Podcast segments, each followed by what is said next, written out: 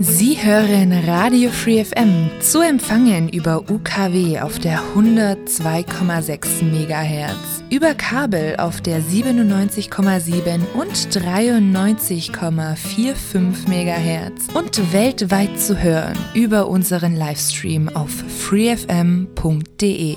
Hallo zusammen, schön, dass ihr da seid. Wir sind Free FM heute. Wir ähm, übertragen hier live, was hier auf der Bühne passiert, was hier im Publikum passiert. Vielleicht gibt es da auch irgendwelche Emotionen oder Fragen nachher. Wir nehmen auf jeden Fall am Ende noch ein paar Minuten Zeit, falls jemand eine Frage hat. Also schön aufschreiben, falls ihr irgendwas fragen möchtet. Ähm, und ähm, ich hoffe, meine Stimme hält auch durch, weil die verabschiedet sich gerade ein kleines bisschen. Das ist wahrscheinlich nur die Aufregung. Also das wird schon, das wird schon gut laufen. Willkommen, liebe Zuhörer, auch da draußen. Äh, FreeFM ist heute im Roxy in Ulm auf dem Allerweltsfest. Und äh, ja, wir haben hier natürlich ein schönes Publikum und natürlich das Allerwichtigste, unsere Gäste, die heute sich an der Diskussionsrunde beteiligen. Da haben wir heute Lothar Heusohn. Willkommen. Hallo. Vom Verein Ulmer Weltladen. Ja. Und äh, du organisierst hier auch mit das ja. Allerweltsfest. Wir haben Annika Schauf. Hallo. Willkommen von Ingenieure ohne Grenzen. Ähm, und wir haben Thomas Gebauer. Willkommen, Herr Gebauer. Hallo. Sie sind von der Stiftung Medico International. Und Sie haben nachher auch von 17 bis 18 Uhr einen Vortrag hier, ähm, die Utopie des Helfens. Das sagt schon mal ein bisschen, ähm, was Sie über diese äh, dieses Thema denken vielleicht oder welche äh, kritische Position Sie eventuell haben. Ähm, ich zeige mal kurz das, äh, dem Publikum das Buch. Hilfe, Fragezeichen, Hilfe, Ausrufezeichen ist das letzte Buch vom Herrn Gebauer, Wege aus der globalen Krise. Und ähm, Sie können vielleicht kurz äh, selber beschreiben, was Sie mit dem äh, Buch ähm, gemeint haben, welche Botschaft Sie damit äh, nach außen bringen. Da will ich nachher noch darüber erzählen, aber äh, ausgiebig erzählen, aber vielleicht kurz zusammengefasst. Äh, selbstverständlich, deswegen endet ja auch ähm, der Titel mit dem Ausrufezeichen, bedarf es der solidarischen Zusammenarbeit mit Menschen in aller Welt, um äh, die Welt äh, menschenwürdiger zu machen, zu verändern. Aber wir müssen auch einen kritischen Blick auf Hilfe richten, weil Hilfe auch dazu beiträgt, genau das Gegenteil zu erzeugen, nämlich die Verhältnisse, die das Unrecht immer wieder produzieren, zu stabilisieren. Und das versuchen wir in dem Buch ähm, nachzuvollziehen und auch äh, darzulegen, wo die fatalen Strategien liegen, wo wir Fehler machen und wo es darauf ankommt, äh, auch eine radikale Umkehr zu wagen. Okay, vielen Dank. Das war, äh, glaube ich, schon sehr klar und äh, sehr deutlich äh, erklärt. Ähm, Annika Schauf, dich möchte ich fragen, was macht Ingenieure ohne Grenzen so in, in zwei Minuten beschrieben, damit wir auch wissen, äh, in welchem Verein du seid, äh, anderthalb Seit Jahren drei aktiv Jahren bist? Seit drei Jahren. Da. Genau. Und ja, das Ding ist, unser Verein ist ein bisschen unbekannt. Von daher möchte ich die noch einmal kurz vorstellen. Also wir sind ein gemeinnütziger Verein, der hauptsächlich vom Ehrenamt getragen wird. Das heißt, wir haben eine kleine Geschäftsstelle in Berlin und äh, 30 Regionalgruppen in ganz Deutschland. Und da sind Ehrenamtliche an Projekten äh, aktiv oder engagiert. Ähm, unsere Projekte sind weltweit und die sind immer in der technischen Entwicklungszusammenarbeit. Das heißt, ähm, es geht immer um grundlegende Infrastruktur, also Wasser, Abwasser, erneuerbare Energien, Brückenbau, solche Dinge. Und unser zentrales Thema ist eigentlich immer der Wissenstransfer. Das heißt, wir gehen jetzt nicht irgendwo hin und bauen einfach was auf, sondern wir bringen den Menschen bei, wie sie selber was aufbauen. Ähm, ich mache mal ein Beispiel. Also wir waren jetzt die letzten Jahre sehr lange in Mosambik. Da ist es so, dass ungefähr die Hälfte der Erwachsenen nicht lesen und schreiben kann. Und unser Projektpartner, wir haben immer einen lokalen Projektpartner vor Ort, der die Projekte auch langfristig betreut. Und unser Projektpartner kam auf uns zu und wollte einen Abendunterricht anbieten für die erwachsenen Menschen. Und da es in Mosambik äh, sehr schnell dunkel wird abends, haben sie eben uns angefragt, ob wir für die Beleuchtung sorgen können in den Klassenzimmern. Und dann sind wir nicht hingegangen und haben nach und nach die Schulen elektrifiziert, sondern äh, wir haben Trainees ausgebildet, die dann selber die Schulen elektrifizieren konnten. Wir haben den Leuten beigebracht, wie sie selber Lampen bauen können, wie sie den Stand halten können, die Wartung, die Reparatur machen können, sodass sie dann auch selber sich ein Business damit aufbauen können und selber auch wieder ein Einkommen damit generieren können. Also unser zentrales Thema ist eigentlich immer der Wissenstransfer.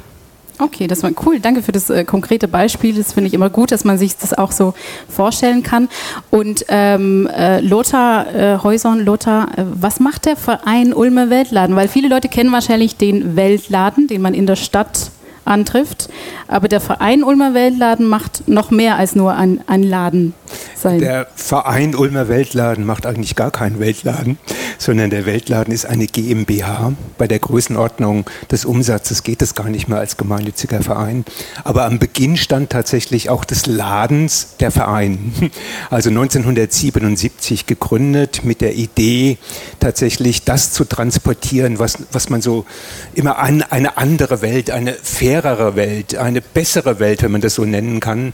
Ähm, und die Idee war, bessere Preise auch an die Produzenten zu bezahlen, fairere Preise, könnte man darüber reden, was das im Einzelnen meint, fairere Preise zu bezahlen.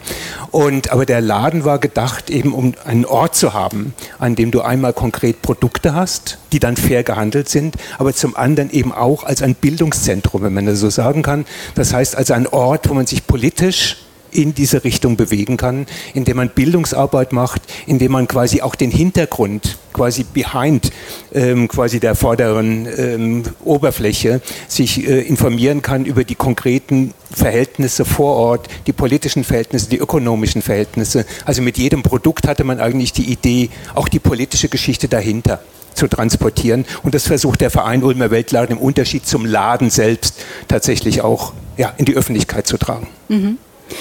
Ähm, also wir als Radio, das muss ich vielleicht kurz erzählen, ähm, als Hintergrund, wir beschäftigen uns gerade mit dem Thema, äh, was ist Hilfeleistung, was ist Wohltätigkeit und was ist Solidarität, was ähm, bringt nachhaltig strukturelle Veränderungen und was ist nur quasi einen äh, Tropfen auf einem heißen Stein, ähm, falls es so auf Deutsch so gesagt wird. Deutsch ist nicht meine Muttersprache, kurz äh, zwischendurch. Ähm, also wir als Radio bekommen sehr viele Anfragen, um als Medienpartner eben ähm, teilzunehmen an Benefizveranstaltungen ähm, und so weiter. Und wir haben uns gefragt, was unterstützen wir eigentlich? Und dann sind wir eben in das Thema so ein bisschen äh, reingeraten. Und es gibt natürlich eine Vielzahl an NGOs. Ähm, die, die steigt nur, die Zahl, würde ich sagen, seit den 60er Jahren. Ähm, es gibt Katastrophenhilfe, es gibt auch äh, Kleininitiativen. Also man sieht auch hier auf dem Allerweltsfest, es gibt alle möglichen Arten von Organisationen, die ähm, unterstützen, da wo sie meinen, es sei notwendig. Und für Sie, ähm, Herr Gebauer, habe ich dann die Frage, ähm, warum ist es denn erforderlich, sich als Hilfsorganisation zu hinterfragen? Ich glaube, jeder sollte sich in seinem Handeln hinterfragen. Das ist etwas, was äh, immer notwendig ist, um nicht blind zu werden für das, was man tut. Aber Hilfsorganisationen sollten es ganz besonders tun, weil sie suggerieren ja, dass äh, andere Menschen, die vielleicht äh, ähm, einem eine Spende geben, dass man mit dem, was äh, an Unterstützung äh, man erhält, ähm, dann äh, die Welt besser machen kann, wie Lothar Häusern gerade gesagt hat. Äh, das ist nicht immer der Fall. Also Hilfe ist etwas, was, äh, ich habe es schon kurz angedeutet, auch von sehr viel eigennützigen Interessen durchdrungen sein kann. Viele von diesen äh, Charity Fun Fairs, die heute überall veranstaltet werden oder Wohltätigkeitsbasare, äh, die äh, dienen eigentlich mehr der Unterhaltung, als sie tatsächlich dann hinterher versuchen, etwas an den Verhältnissen der Welt zu ändern. Da ist das Eigennutz schon mal da oder es sind wirtschaftliche Interessen, die zur Geltung kommen. Am Ende ist Hilfe etwas, was man immer auch kritisch betrachten muss. Wir versuchen bei Medico, und ich bin ja nun Mitarbeiter einer Hilfsorganisation, äh, viele Jahrzehnte gewesen und äh, bin immer noch damit verbunden, äh, versuchen wir einen kritischen Begriff von Hilfe ähm, zu pflegen, der einen Dreiklang letztendlich versucht umzusetzen, also Hilfe zu verteidigen, zu kritisieren und zu überwinden. Das klingt jetzt paradox, aber nur mhm. in dieser Gleichzeitigkeit von diesen drei Dingen kann man eigentlich etwas erledigen verteidigen, warum. Ja, in einer Welt, die immer stärker entsolidarisiert wird, ist es wichtig, dass Menschen auch diese Unterstützung bekommen, weil davon das existenzielle Überleben von Menschen abhängen kann. Kritisieren aus den Gründen, die ich gerade schon erwähnt habe, und überwinden, das wäre halt das Bemühen darum, äh, sich äh, über ähm, gesellschaftliche Organisationsformen Gedanken zu machen, in denen die äh, Menschen erstens nicht unbedingt in Not geraten es wird immer Not geben, es wird immer Bedürftigkeit geben, aber wenn es die gibt, dann soll sollen sie den Zugang zu verlässlichen Strukturen haben und nicht abhängig sein von Barmherzigkeit oder von Bittstellerei. Ähm, wir hatten jetzt am vergangenen äh, Sonntag eine Lokalterminsendung, ähm, Lothar, mit dir. Ich habe am Anfang auch gar nicht gesagt, wer ich eigentlich bin. Ich habe das schon wieder vergessen. Hatte ich am Sonntag auch schon. Also, liebes Publikum und lieber Zuhörer, ich bin Lotte Stevens von FreeFM, das hatte ich schon gesagt. Ähm, ich komme aus Belgien, wohne seit sechs Jahren in Ulm und bin seit 2014 bei Radio FreeFM. Ich komme ursprünglich ähm, aus Antwerpen und habe in Brüssel beim öffentlich-rechtlichen Rundfunk gearbeitet als Redakteurin, dann Moderatorin und ähm, Journalistin und ähm, Nachrichtensprecherin, genau. Und ähm, ich bin auch ein bisschen um die Welt gereist, also das Thema liegt mir auch irgendwie sehr nah. Und wir hatten am vergangenen Sonntag in, in einer meiner Sendungen Lokaltermin, das geht über politische, kulturelle, soziale Themen hier in Ulm. Ähm, hatten wir so ein bisschen ankündigend über das Alte Weltsfest, ähm, Lothar und ich gesprochen und wir sind da, ja, irgendwie sehr tief in, in das Thema geraten. Und Annika, du hast danach gesagt, ja, das war schon ein bisschen sehr negativ. So kam es bei dir rüber. Ja, auf jeden Fall. Also gerade so am Ende, ähm, ja, ist man so mit dem Gedanken rausgegangen, ja, okay, jetzt ähm, mache ich am besten gar nichts mehr. Also dann ähm, lege ich die Füße hoch und äh, sage, äh, liebe Leute, dann machen wir jetzt eben nichts mehr. Und äh, ich glaube, das hatten Sie ja gerade auch schon gesagt. Also das, das ist ja auch nicht die Lösung. Also die Probleme der Welt verschwinden ja nicht dadurch, dass die EZ nichts mehr macht. Also es ist halt immer die Frage, was für Projekte machen wir und von wo werden sie auch angestoßen. Deswegen, ich habe eben auch schon gesagt, wir haben immer einen lokalen Partner vor Ort. Also wir werden immer angefragt von irgendwo und wenn wir ein Projekt machen, dann gehen wir auch erst nochmal vorher auf eine Erkundung. Das heißt, wir gucken uns das Land wirklich genau an. Was sind, was brauchen die Menschen vor Ort eigentlich wirklich? Also nicht nur denken wir in Deutschland, dass die Strom brauchen, sondern sagen die uns das auch selber, dass sie das brauchen. Ähm, was sagt die Regierung? Wie ist denen ihr Plan? Was hat die, was haben die Behörden für Pläne? Und wir reden erstmal mit allen Menschen vor Ort, bevor wir überhaupt anfangen, irgendwas zu tun. Und ich denke, das ist so eine Frage, die man, denke ich, auch an jede Organisation mal stellen muss. Woher kommen eigentlich die Projektideen? Kommen die wirklich von vor Ort oder denken wir uns das hier aus? Mhm. Ich denke, ähm, Lothar, wenn ich bei dir noch kurz anhaken darf, wegen Sonntag auch. Ähm, mir kam das jetzt nicht so, also wir sind quasi in einem ähm, Gespräch geraten, wo, wo es wirklich ging um den, um den Sinn, überhaupt dann äh, was zu machen und wie schwierig es eigentlich ist. Ich glaube, das war so der Hintergrund oder das Thema, ähm, weil man vor Ort jedes Mal eine komplett andere politische Situation hat, soziale, kulturelle Situation in Afrika zum Beispiel, weil es doch ganz oft über Afrika geht geht, gibt es 55 verschiedene Länder, die alle verschiedene Arten von ähm, ähm, Situationen haben und so weiter. Ähm, und ähm, Lothar, vielleicht kannst du ein bisschen zusammenfassen, was wir ähm, im Lokaltermin besprochen haben, das vielleicht negativ rüberkommen könnte, aber doch eigentlich ähm, ja, in, auch inspirierend wirken kann. Ich glaube, das, was Thomas Gebauer vorhin schon gesagt hat, man sollte sich hier auf jeden Fall immer kritisch befragen, jetzt unabhängig, wie gesagt, vom konkreten Feld oder überhaupt mal kritisch an die Angelegenheit rangehen. Das gilt aber tatsächlich in unserem Feld, weil wir meinen es ja alle, Annika, da bin ich überhaupt nicht weit entfernt von dir, wir meinen es ja alle gut und wir wollen ja auch wirklich was verbessern und wollen diese Welt in gewisser Weise besser machen. Die Frage ist nur, machen wir sie tatsächlich besser oder zementieren ohne dass wir das wollen, wir im Prinzip auch die bestehenden Verhältnisse mit so, was meine ich damit konkret? Im Augenblick, um es mal wirklich an einem Beispiel festzumachen, im Augenblick wird ziemlich durch die Dörfer und Städte getrieben ein Projekt des Bundesministeriums für wirtschaftliche Zusammenarbeit von Herrn Müller, ähm, den entsprechenden Minister, zum Teil mit Ulmer ähm, Beratern, Herrn Professor Radermacher. Und das heißt dann Marshallplan, nein, nicht Marshallplan für Afrika, sondern Marshallplan mit Afrika. Das klingt doch schon wesentlich netter als Marshallplan für Afrika, weil wir denken ja nicht nur für die anderen, nein, sie sollen sich auch daran beteiligen.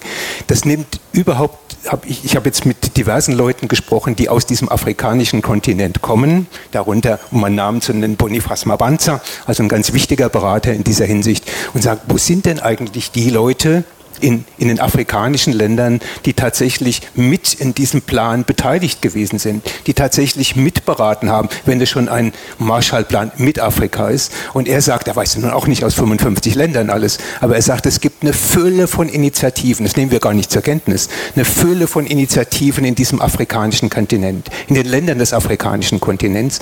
Aber nach seinem Kenntnisstand, er kennt keine einzige Organisation, die hier nun mit federführend gewesen wäre bei diesem Marshallplan für Afrika. Und ähm, weil der es nämlich eigentlich ist, auch wenn man es mit Afrika benennt. Das heißt, unsere tatsächlichen Gesprächspartner vor Ort, sind oft tatsächlich ganz andere Institutionen und ganz andere Initiativen als die, die vor Ort, wie Annika gesagt hat, Basis Arbeit auch machen. Das heißt, wir denken uns oft hier in diesem europäischen Kontinent, in diesem Deutschland, denken wir uns Projekte aus, mit welchen Verbindungen auch immer zu den Ländern dort, die man versucht, dort auf irgendeine Art und Weise zu platzieren.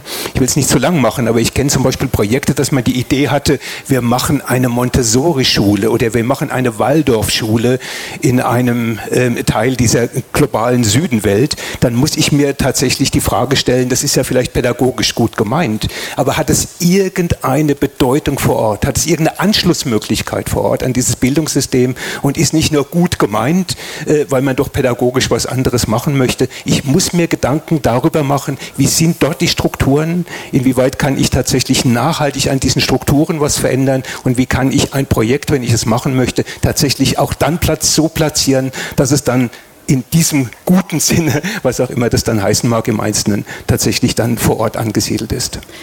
Also jetzt möchte ich äh, vielleicht auch ähm, Annika fragen und Herr Gebauer. Also wir haben Ingenieure ohne Grenzen, äh, wir haben Medico International.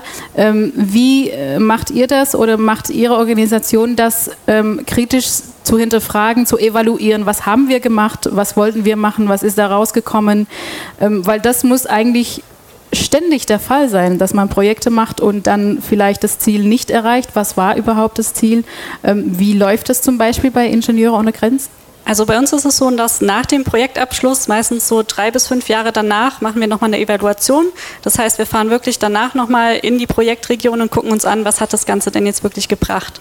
Und ähm, überlegen dann auch auf den verschiedenen Ebenen. Also nicht nur sind jetzt die technischen Systeme noch da, wie wir uns das überlegt haben, sondern jetzt im Beispiel Mosambik, was ich eben erwähnt habe, funktioniert dieser Abendunterricht noch, haben die Leute auch was gelernt. Also wirklich dann auch der Impact von dem Projekt, was haben die Menschen dann selber davon. Also nicht nur leuchten jetzt noch die Lampen vor Ort, sondern wirklich, was haben wir damit erreicht und haben wir damit überhaupt jemandem geholfen? Ähm, Herr Gebauer, wie ist das bei Medico International? Also wenn ich äh, sage, unser Ziel ist auch äh, die Not äh, nachhaltig zu überwinden und äh, die Hilfe, die wir leisten, auch überflüssig zu machen, dann haben wir es ja mit gesellschaftlichen Realitäten zu tun, ähm, deren ähm, Herausforderung Jahrzehnte dauern kann. Das ist nicht etwas, was man vielleicht in drei Jahren schon evaluieren könnte. Gell? Ähm, das ist ja das äh, Verführerische dieser Idee, man müsse relativ schnell einen Impact erzeugen, also eine Wirkung erzeugen. Das reduziert unsere Ziele. Wir sind dann nur noch dabei und jetzt im Extrem gesprochen und leisten irgendwelche Nahrungsmittelhilfen. Das kann man schnell überprüfen, ob die angekommen sind, ob die Leute gegessen haben und so weiter. Aber wenn wir zum Beispiel jetzt äh, für soziale Gerechtigkeit eintreten wollen und äh, oder eine Demokratisierung von gesellschaftlichen Realitäten äh, erreichen wollen, dann sind das oft lange Prozesse, die Jahrzehnte dauern. Haben viel mit uns zu tun. Ich will es an einem Beispiel deutlich machen. Nehmen wir die, äh, die elende Situation von Textilarbeiterinnen in, ähm, in Asien. Das ist ja hier weitlich berichtet worden, überall in den Medien war, alle waren empört und die Frage ist, wie kommen wir jetzt von der Empörung zu einem gescheiten Handeln? Ähm, natürlich kann man den Opfer zur Seite stehen und kann den Hinterbliebenen zum Beispiel äh, Geldmittel an, der Hand, an die Hand geben, dass sie, dass sie ihr Leben wieder in den Griff bekommen. Das tun wir auch. Wir können für gewerkschaftliche Rechte kämpfen. Das tun wir auch. Aber wir wollen natürlich jetzt äh, langfristig arbeiten und wollen sehen, dass, äh, dass zum Beispiel äh, die äh, internationalen Arbeits- und Sozialstandards, die es ja gibt, dass sie verbindlich für alle Länder gelten. Wir sind in einer politischen Handlungsoption und müssen uns da mit unserer Regierung auseinandersetzen, die sowas dauernd unterläuft und nicht will. Also wie will ich es den Erfolg messen in drei Jahren? Ich habe den, äh, den Entwicklungshilfeminister Müller noch nicht überzeugt und die Bundesregierung auch noch nicht. Deswegen ist an dem Versuch, das zu tun, nichts falsch. Wir, wir müssen an der Stelle arbeiten. Das wollen auch unsere Partner vor Ort, die uns gelegentlich sagen, ja, wenn ihr helfen wollt, dann könnt ihr wieder gehen. Gemeinsam kämpfen, das ist das, was wir brauchen. Die Welt leidet an diesen Voraussetzungen, an diesen Problemen und die müssen angegangen werden. Und das kann lange dauern kann Ihnen das Beispiel auch mit den, äh, was ich selbst erfahren habe und daraus viel gelernt habe, mit den Landminen äh, sagen. Also die, wir haben ja seinerzeit mit, oft mit Kriegsopfern es zu tun gehabt, die äh, aufgrund von kriegerischen Umständen dann äh, Gliedmaßen verloren haben und denen äh, beiseite gestanden, indem wir ihnen Prothesen geliefert haben. Aber wir wollten nicht immer nur hinterherlaufen. Ne? Immer die Leute treten auf die Minen, sondern wir haben gesagt, es muss notwendig sein, äh, diese Minen zu verbieten. Ja, es muss möglich sein, dass das gelingt. Und da haben wir sechs Jahre dran gekämpft, äh, dafür gekämpft. Und dann ist ein Vertrag er, äh, erstritten worden, der äh, Minen äh, verbietet. Und das war ein Geschehen, was nicht in den Ländern des Südens stattgefunden hat, sondern hier. Wir mussten uns mit unserer Regierung auseinandersetzen, mit unseren Leuten und Druck ausüben, dass sich äh, an den Verhältnissen was ändert. Das ist, glaube ich, oft nicht gesehen, wenn wir White Charity so denken, dass man etwas für Leute tut. Gell? Auch wenn man mit ihnen arbeitet, tut man trotzdem etwas noch äh, mit für sie. Und das ist ein bisschen ein Problem. Hier im eigenen Land, hier sind die Probleme zu verorten und hier muss gearbeitet und gehandelt werden. Also ich denke mir halt immer, ähm, es gibt ja nicht dieses Entweder-Oder. Also ich denke mir immer, wir müssten ja eigentlich auf allen Ebenen arbeiten. Auch Nahrungsmittelhilfen sind in einer Notsituation, in Katastrophenhilfe ist das ja durchaus Total was Gutes. Kritisieren überwinden. Absolut. Ja, also wir müssen wirklich auf allen Ebenen, auch politisch hier und vor Ort dann trotzdem auch dieses Helfen, auch wenn es kritisch gesehen wird, ja. müssen wir es ja auf allen Ebenen auch trotzdem machen. Absolut. Das wird mir immer dann erwidert in so einer Situation. Aber ich sehe, dass die meisten Hilfsorganisationen bei der einen Aktivität bleiben und das Politische hinten an fällt. Und das auch in der Öffentlichkeit äh, eine Wirkung erzeugt. Weil wenn man äh, die Leute befragt, was eine glaubwürdige Hilfe ist, dann sind es immer die, die vor Ort arbeiten, die unmittelbar zupacken und nicht die, die nach äh, politischen Veränderungen, auf politische Veränderungen drängen. Die kriegen manchmal sogar noch den Vorwurf, dass sie auf dem Rücken von notleidenden Menschen Politik betreiben wollen. Das ist der Punkt. Ja? Also ich bin sehr dafür, dass man beides und alles macht, ja? aber dann eben bitte auch alle alles machen. Ja? Dann geht es vielleicht um, um Sichtbarkeit auch, Sichtbarkeit auch, dass man sagt, wir wollen als Organisation zum Beispiel unsere Hilfe sichtbar machen und da haben Sie schon das ähm, White Charity erwähnt. Ähm, wir sind eigentlich als Radio auf das Thema auch gekommen, weil wir diesen Film gesehen haben. Äh, der heißt White Charity, ein Film von äh, Caroline Philipp und Timo Kiesel, kann man online im Internet auf den üblichen Videokanälen ähm, anschauen ungefähr 45 Minuten. Und ähm, da geht es um, um diese äh, Werbeplakate, ganz konkret von, äh, von äh, Hilfsorganisationen, die sehr krasse Werbeplakaten ähm, hinkleben äh, und zum Beispiel ja, sehr stereotyp darstellen, dass der reiche weiße Mann oder die, die weiße Hand quasi das, das Essen gibt an ähm, sehr stereotyp ein, ein, ein schwarzes Kind, das nicht mal äh, Kleidung anhat und so weiter. Also das ist das Konzept White Charity. Wir haben jetzt heute mit dem Radio eine Befragung äh, gemacht. Wir haben so ein bisschen äh, rumgefragt, ähm, ob die Leute schon mal dem, von dem Begriff White Charity gehört haben. Ähm, nur zwei Leute haben da Ja gesagt und die andere elf, die wir befragt haben, äh, Nein. Also das der Begriff ist quasi noch nicht so bekannt, aber ich denke, jeder hier auch äh, äh, kann verstehen, worüber ich spreche, wenn ich sage, ähm, stellt euch mal vor, diese Werbeplakate, die sind manchmal einfach echt provozierend, sehr krass, sehr stereotyp, sehr ähm, ja, pro contra und haben dann als Ziel, auf unsere Emotionen einzuspielen und zu sagen, bitte spende, weil sonst hat das Kind morgen kein Essen, zum Beispiel. Ähm, ist das dann die, also muss so provoziert werden, damit Spenden kommen? Oder kann es dann auch anders laufen? Weil ich bin davon gleichzeitig auch irritiert, weil ich denke, okay, ähm, muss ich jetzt hier mit meiner Spende ähm, diesem Kind das Essen geben, ähm, was äh, gibt es da keine Alternative, weil das bleibt, diese Stereotypen quasi auch am Leben halten dass, äh, dass es wirklich eine Richtung ist und, und weiß versus ähm, schwarz. Also das kann meiner Meinung nach einfach nicht so sein. Nach der Logik der Organisationen, die solche Plakate kleben, die solche Plakate quasi in die Öffentlichkeit bringen. Ich glaube, wir wissen alle, von welchen Plakaten wir reden. Also da geht es tatsächlich darum, ähm, weiße, in der Regel weiße Menschen, die werden ja auch adressiert als Spenderinnen und Spender, den armen Afrikanern, in der Regel sind es afrikanische mhm. Menschen, denen Hilfe zu geben. Dann findet man die üblichen Stereotypen, man findet Frauen und Kinder, man, kind, man kennt die großen Kinderaugen, auch das ist immer wieder plakatiert worden, die dann mit Fliegen umgeben sind. Die Menschen Europas und die Menschen Deutschlands sind gekleidet. Die Menschen Afrikas werden oft in einem Naturzustand buchstäblich gezeigt, werden eben auf einer ganz anderen zivilisatorischen Stufe zementiert. Äh, die Hilfsorganisationen, die machen das durchaus in ihrem Sinne richtig, weil sie damit glauben, Spenden zu bekommen. Die Frage ist nur, und da ist ja auch dieser White Charity Film, ist das etwas, was tatsächlich die Verhältnisse vor Ort verändert?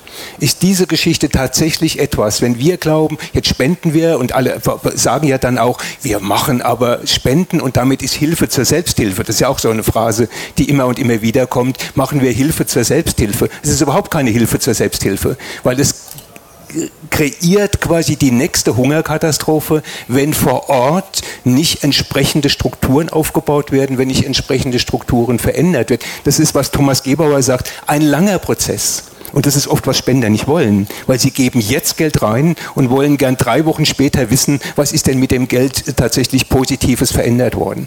Nächster Punkt. Die Hilfsorganisationen sind quasi qua eigener Logik dazu angehalten, positive Berichte rauszugeben. Ich spende auch nicht gern an Projekte, und stell dann hinterher fest, an die ich gespendet habe, die sagen dir, es ist leider, es war gut gemeint, aber es ist nichts draus geworden. Aber das, was Sie gesagt haben, Herr Gebauer, die politische Arbeit ist nicht sichtbar, ist hinter den Kulissen, ist die hier vor Ort.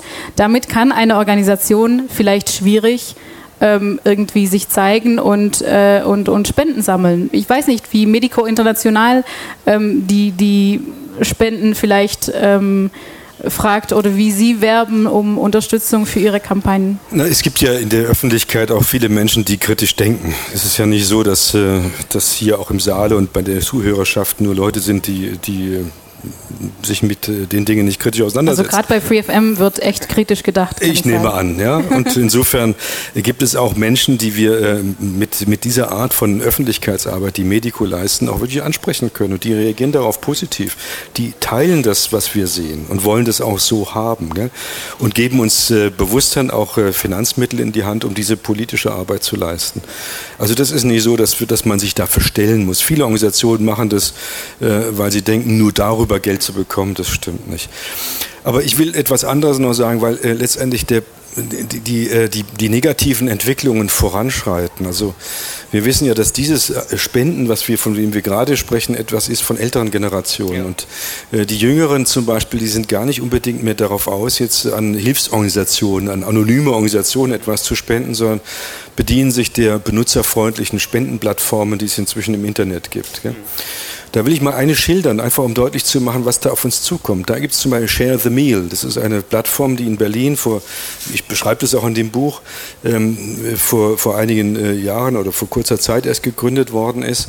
Und die Leute animiert jetzt durch einen Wisch auf dem Handy, so beim Essen äh, 40 Cent zum Beispiel, ähm, dann an das World Food Programm zu spenden, damit hungernde Menschen äh, satt gemacht werden können. Ähm, Im Hintergrund äh, wird, dann, wird man aufgefordert, von dem Essen, was man gerade vor sich hat, äh, ein Bild zu machen. Das nennt sich Camera Giving dann, ein Bild zu machen und das durch den äh, Filter von Share the Meal laufen zu lassen. Da steht dann drin, dieses Bild hat ein hungerndes Kind satt gemacht. Hm. Und man sieht dann vielleicht einen üppig belegten Hamburger oder eine Pizza oder sonst was. Damit wird letztendlich das eigene Verhalten, die eigene Lebensweise, die sehr problematisch ist, gell? weil das, was wir an Nahrungsmitteln hier konsumieren, geht nur, indem wir andere Länder ausbeuten.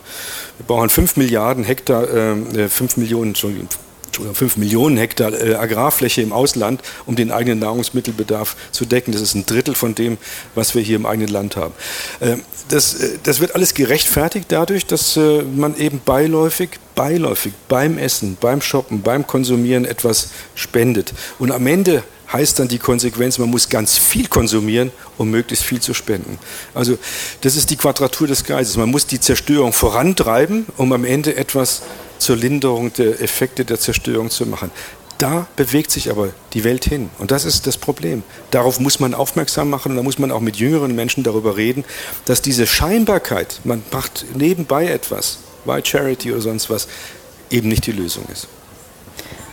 Wie kann man dann junge Leute begeistern, irgendwie ja, zu unterstützen? Oder weil ich kann mir vorstellen, dass jetzt vielleicht Leute hier im Publikum oder auch Zuhörer denken, ja, wie soll ich, was soll ich denn machen? Wie kann ich denn wissen, welches, also welcher Effekt meine Spende hat? Weil es wird schwierig, als ganz normale Nicht-Experte quasi sich zu entscheiden, wenn ich Geld übrig habe und ich möchte was Gutes tun, so wie die meisten Menschen dann machen wollen. Wie kann ich dann wissen, was hinter einer Organisation steckt? Ähm, ja, sich erstmal genau zu informieren, klar. Und ich kann nur aus meiner Erfahrung sagen, ähm, einfach mal sich drauf einlassen und mitmachen. Also bei uns ist tatsächlich so, es wird halt niemand einfach so ins Ausland geschickt. Wir sind jetzt keine Entsendeorganisation oder so. Und ich merke das bei ganz vielen. Es kommen auch viele junge Leute zu uns, die einfach mal was Gutes tun wollen. So bin ich auch vor fünf Jahren mal in die Welt gestartet. Ich war auch mal in Südafrika in einem Waisenhaus und wollte mal mit Kindern arbeiten. Habe auch hinterher festgestellt, oh ja, so gut ist es ja gar nicht. Ähm, bei uns, also ich merke es eben auch bei den Leuten, man macht immer so eine Entwicklung durch und man ähm, lernt halt auch da im Prozess selber. Und wir machen eben die größte Vorbereitung auch ja, bei uns in Deutschland. Und unsere Projektteams, gerade die jungen Leute, die da reinkommen, die kriegen schon auch mit, was funktioniert jetzt und was, was ist gut und was funktioniert eben auch nicht vor Ort. Und dann, ja, vielleicht einfach mal zu einer Organisation gehen, mal mitmachen, mit den Menschen reden und ähm, aus den Erfahrungen der anderen auch lernen. Also das ist, glaube ich, tatsächlich mindestens das A und O.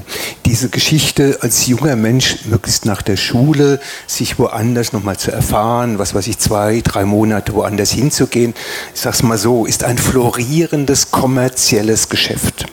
Da gibt es ganz viele Organisationen, die damit viel, viel Geld verdienen.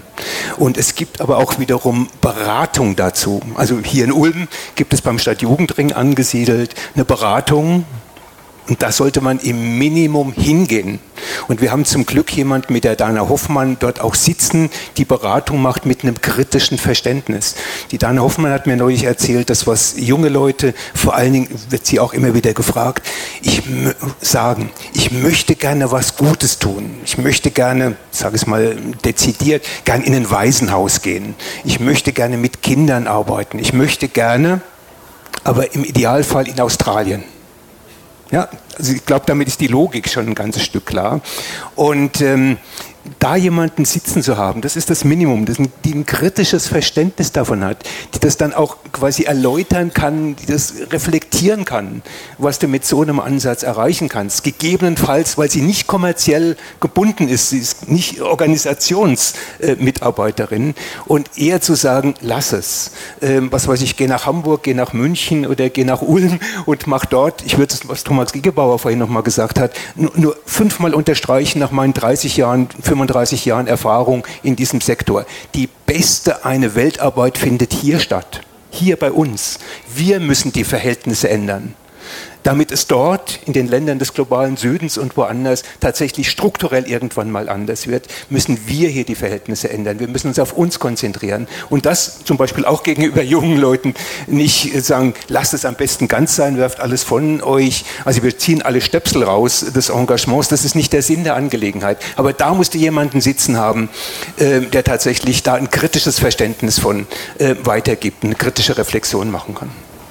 Okay, ähm, danke Lothar. Annika, noch eine Frage für dich. Du bist nicht nur Ingenieurin und bei Ingenieure ohne Grenzen, du studierst auch noch nebenbei nachhaltige Entwicklungszusammenarbeit.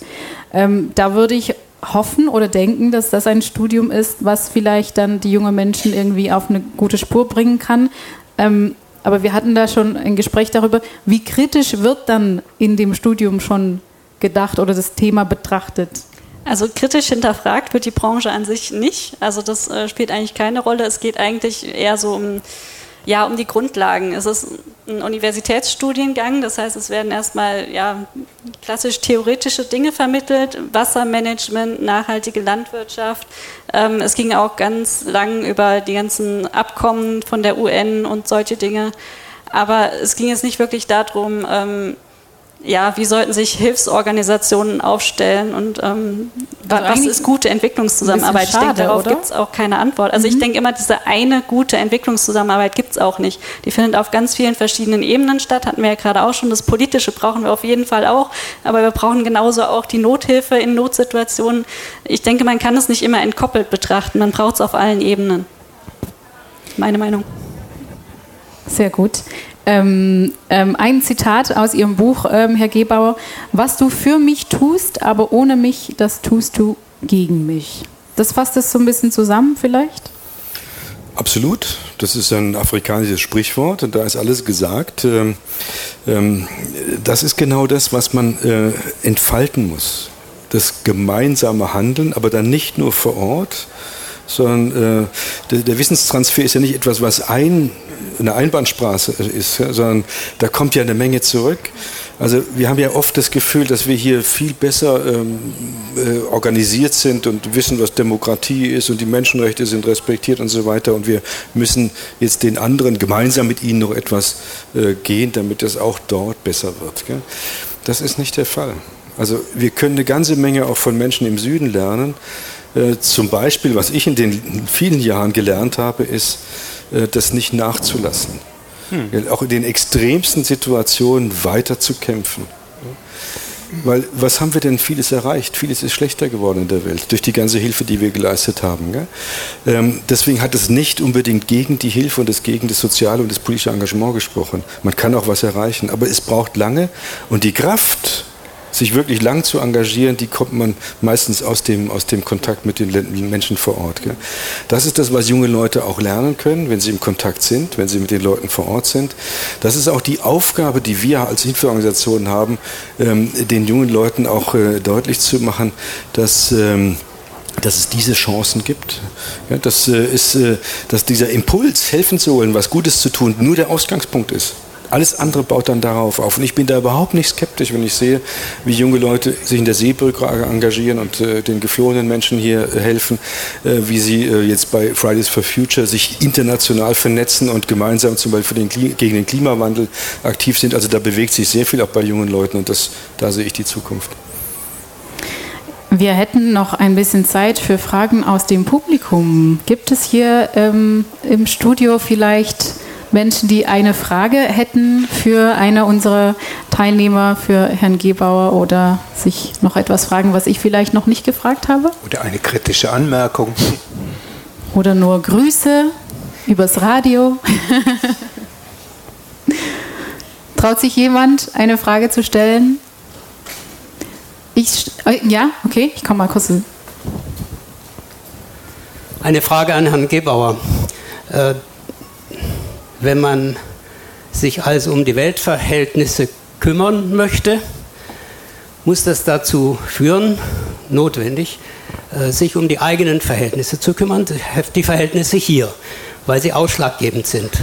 Äh, können Sie uns etwas sagen über die Arbeit von, von Medico International hier an dieser, hier bei uns? Ich will das Wort Front jetzt nicht benutzen.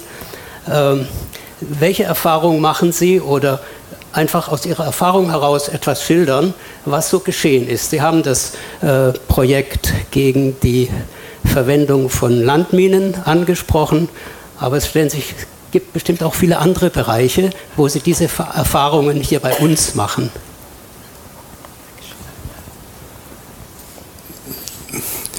Also es gibt ähm, tatsächlich eine ganze Reihe von, von, von Ebenen, in denen jeder und jede von uns aktiv werden kann. Dafür plädieren wir. Äh, wir sprechen von der imperialen Lebensweise, die wir auf Kosten anderer führen. Das ist nicht etwas, was jetzt nur Uli Brandt, also Sozialwissenschaftler, sagen, sondern auch der Entwicklungshilfeminister sagt es ja, wir können nicht auf Dauer auf Kosten anderer leben.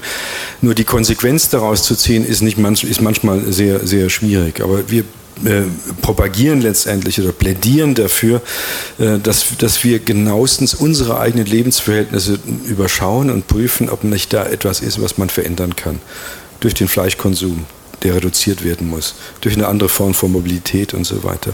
Das sind ganz konkrete Dinge, an denen alle mitwirken können. Und wenn man die eigene Lebensweise so umstellt, kann man auf lange Sicht vielleicht mehr für Menschen im Süden tun, als wenn man jetzt mal einmal etwas spendet. Ähm, das ist ein Punkt. Der andere Punkt ist das, dass wir versuchen, auf ähm, äh, die Einrichtung von globalen Institutionen zu drängen. Das können, kann ein, Verbotsabkommen von Minen zum Beispiel sein, es kann aber auch ein internationales Abkommen sein, was die äh, Unternehmen, transnational tätige Unternehmen, verpflichtet, die Menschenrechte einzuhalten. Das klingt jetzt so selbstverständlich, als gäbe es, als müsste es schon geben. Es gibt es aber nicht in der Welt. Ja?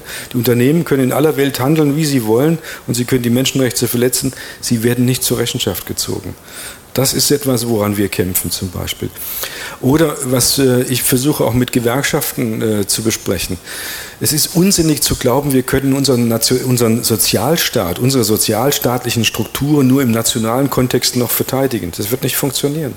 Die Welt ist so global zusammengewachsen, dass äh, ähm, äh, die Interdependenzen groß geworden sind und es eigentlich nur noch äh, gehen wird, die Sozialstaatlichkeit zu verteidigen, indem wir sie globalisieren, indem sowas wie eine globale Bürgerversicherung eingerichtet wird, wo alle Länder, die dazu in der Lage sind, auch äh, zur Deckung der Gesundheitsbedürfnisse der ärmeren Länder beitragen. Das ist ein langwieriger Prozess, aber ich, ich, rede mit Leuten von der Weltbank darüber, die sagen, da wird kein Weg dran vorbeigehen.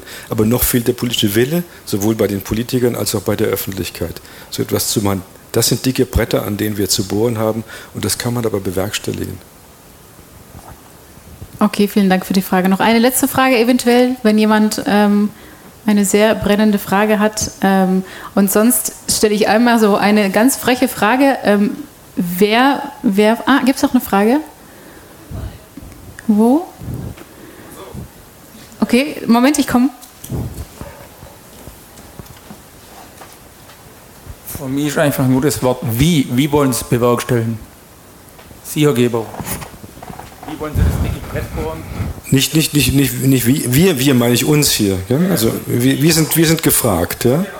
Ja, durch das, was äh, wir und was hier zum Beispiel äh, gerade geschieht in dem eine, äh, ein Allerweltsfest stattfindet, wo über solche Dinge informiert wird, in dem ein äh, freies Radio äh, dieses Thema aufgreift und versucht, die äh, Zuhörer und Zuhörerinnen zu erreichen.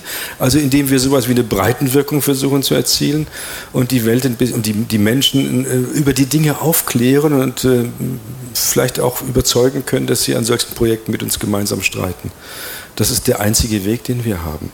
Wir müssen über öffentlichen Druck, über Selbstorganisation, über die Dinge, die wir hier leisten können, versuchen, mehr zu werden. Und äh, so ist, glaube ich, äh, bislang jede Entwicklung in der Welt, äh, in der Geschichte der Welt zustande gekommen. Es waren am Anfang immer wenige, am Ende wurden es mehr und dann haben sie was erreicht. Französische Revolution oder so weiter. Die, äh, die, die Erklärung der Menschenrechte, alles Dinge, die äh, manchmal erst aus der Katastrophe heraus, aber dann über wenige durchgesetzt worden sind. Und das ist, glaube ich, die, die Arbeit, die vor uns liegt. Es ist ein langwieriger Prozess, aber da führt kein Weg dran vorbei. Ich möchte es wirklich an diesem Beispiel nochmal festmachen. an diesem Beispiel, das Thomas Gebauer gerade genannt hat. Also diese Geschichte Menschenrechtsstandards, nicht freiwillige Standards, sondern Menschenrechtsstandards äh, für multinational operierende Unternehmen festzulegen.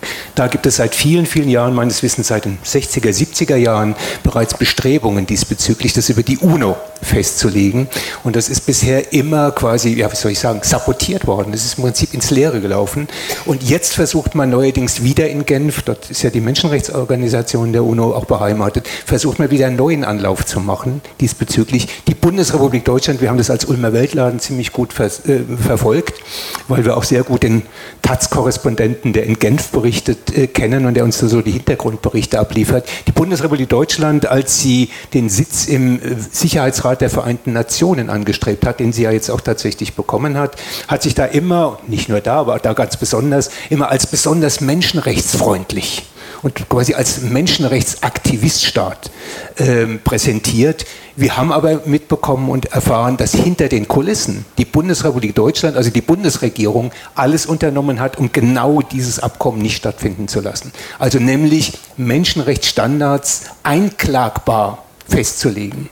Was machen wir? Thomas Gebauer hat gerade darauf hingewiesen, das Einzige, was wir können, ist Öffentlichkeitsarbeit zu machen. Sowas wie hier zu machen. Ich habe lang genug in der Volkshochschule gearbeitet, habe diesbezüglich immer wieder Veranstaltungen gemacht. Jede Gelegenheit zu nutzen, Unterschriftslisten ähm, aufzulegen, was in Hunderten von Weltläden in diesem Lande zum Glück passiert. Also Druck auf die Politik auszuüben, äh, das ist, glaube ich, das Entscheidende. Und eben auch Politik tatsächlich auch als handelnde äh, Politiker tatsächlich immer wieder zur Rede zu stellen und zu sagen, es ist eure Aufgabe, den Primat der Politik auch wahrzunehmen und euch nicht ökonomischen Verhältnissen anzupassen und sagen, es wird schon irgendwie gehen.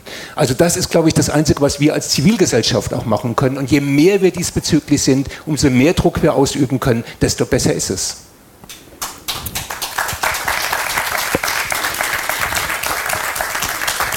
Also ich denke, da ähm, sind alle Leute hier heute anwesend im Publikum auch ein bisschen beauftragt. Ich würde sagen, nimm alles mit, was ihr heute hier erfahren habt, was ihr gelernt habt.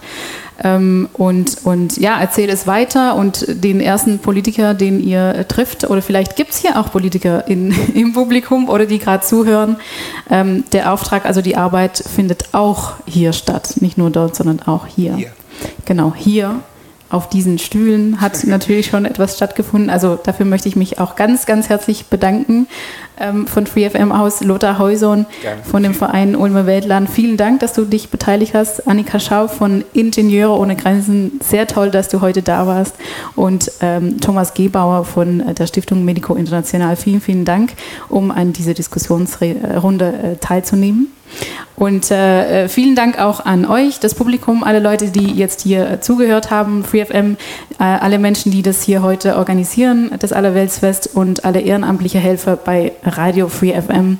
Ähm, wir sind heute noch präsent und senden noch bis 18 Uhr live hier aus. Also von 17 bis 18 Uhr gibt es noch den Vortrag vom Herrn Gebauer, die Utopie des Helfens.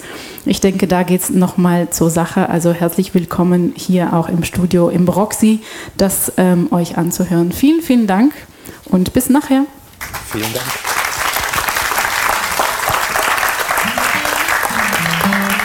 Hören Radio Free FM zu empfangen über UKW auf der 102,6 MHz, über Kabel auf der 97,7 und 93,45 MHz und weltweit zu hören über unseren Livestream auf freefm.de.